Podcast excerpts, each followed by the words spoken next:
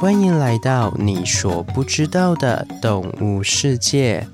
第一百四十二集《深渊的桶装之眼》，各位听众朋友，大家好，我是兔孙。本次是由定哲所投稿的主题，谢谢你的投稿。眼睛是生物体一套较为复杂的光学系统，借由汇集环境光线，再通过瞳孔缩放来调整进光量，并由晶状体来聚焦，最终成像在视网膜上。此时，负责感应光线色彩的视锥细胞与感应光线亮度的视感细胞，就会将讯息传递到大脑中成像。如此一来，我们即可看见这美丽的世界。不过，每一种生物的眼睛构造都不尽相同。从最简单只能感应到光线强弱的微生物眼睛，到拥有可以感应到十二种颜色的螳螂虾。不论视觉是否强大，眼睛无疑对许多生物来说都是重要的器官。除了看见世界外，应用在锁敌、捕猎、寻找配偶上都有着卓越的贡献。然而，在我们平常人无法涉及的深海中，还有一种陆生脊椎动物从未有过的眼睛结构。这双桶中的眼睛在深邃的海洋中发出幽幽绿光，不断地由海底向上窥视，令人不寒而栗。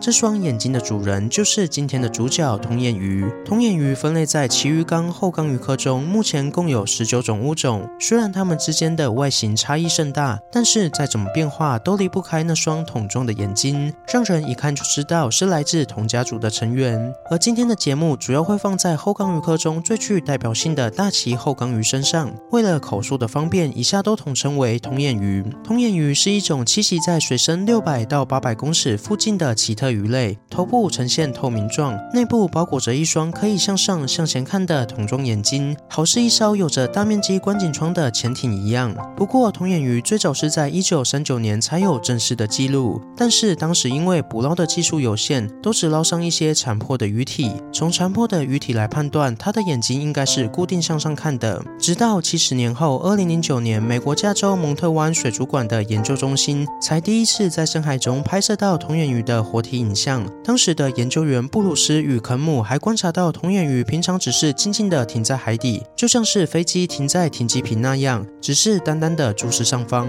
直到有管水母或是小鱼经过时，它们就会瞬间起飞，并将向上的眼睛转向前方，笔直地追击猎物。这时，人们才第一次发现童眼鱼的眼睛是可以转动的，并非永远固定在上面的。然而，这部影片直至今日都是非常珍贵的片段，因为第二次拍摄到童眼鱼已经是二零二一年的事了。所以，学界对童眼鱼的研究仍是基于打捞上来的鱼体样本进行研究的。活体的生态行为仍存在着许多的未解之谜。在经过对童眼鱼的标本进行研究后，发现了一项惊人的事实，那就是眼睛的成像方式。我们都知道，大部分的脊椎动物都是透过晶状体来聚焦的，晶状体起到类似透镜的作用，但童眼鱼发展出另一套绝无仅有的聚焦方式，科学家们将其称之为静止成像。也就是说，童眼鱼是透过镜面反射来成像的。而能实现静止成像的秘密，就与它特殊的身形结构有关。童眼鱼的腹部是一个巨大的平坦结构，其大小几乎等同于躯干的长度。而这个平整的腹部，就让童眼鱼可以很好的贴附在海底，就好像一双放在海底的鞋子一样。